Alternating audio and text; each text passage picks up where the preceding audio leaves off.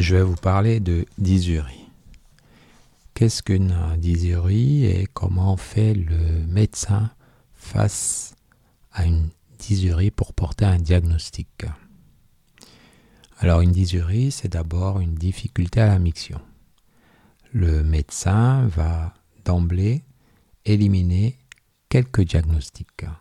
Je les cite rapidement et puis ensuite il va essayer de trouver la cause de la dysurie.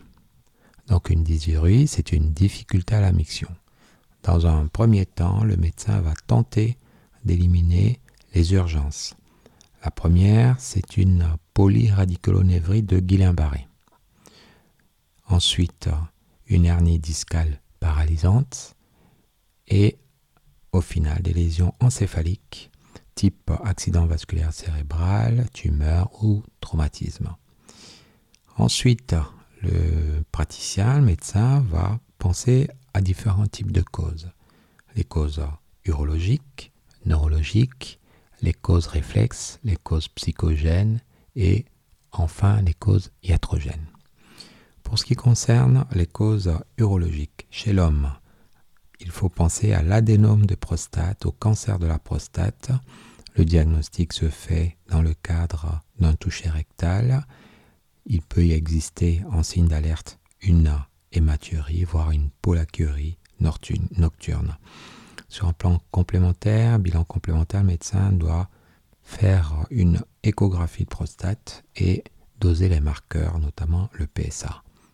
Le dosage se faisant après le toucher rectal et après l'échographie de prostate.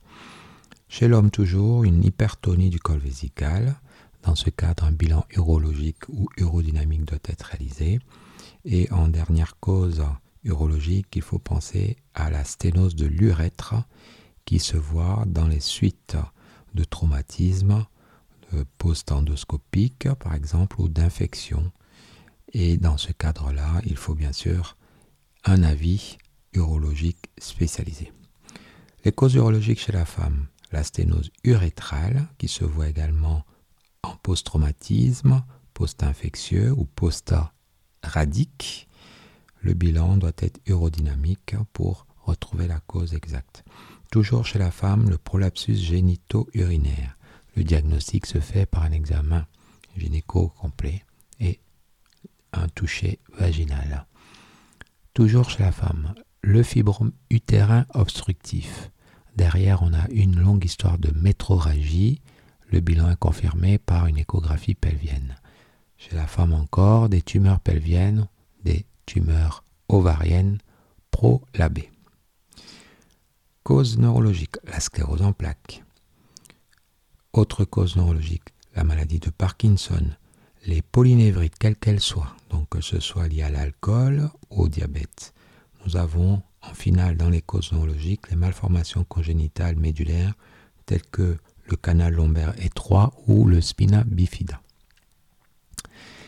En dehors des causes urologiques et des causes neurologiques, il faut penser aux causes réflexes. Par exemple, un fécalome chez la personne âgée notamment. Le diagnostic se fait par le toucher rectal.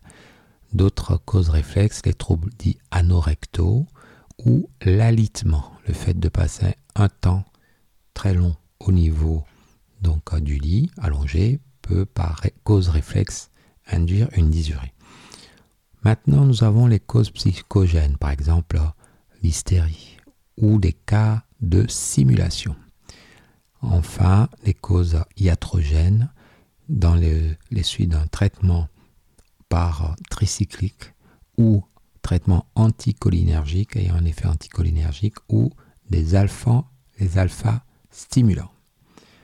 Voilà les principales étiologies euh, qui doivent être recherchées et qui sont recherchées par un médecin devant une difficulté à la miction. On parle donc de dysurie.